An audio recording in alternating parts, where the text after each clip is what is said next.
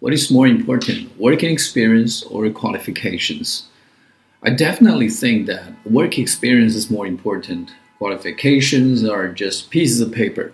There are evidences that you are able to perform certain types of tasks, but the evidence could be invalid. There are many people out there who can do well in tests but cannot solve problems in reality. And at the end of the day, their employers may find out that they are in fact very incompetent and fire them very soon. So it is nothing but a stepping stone. We should not emphasize it too much.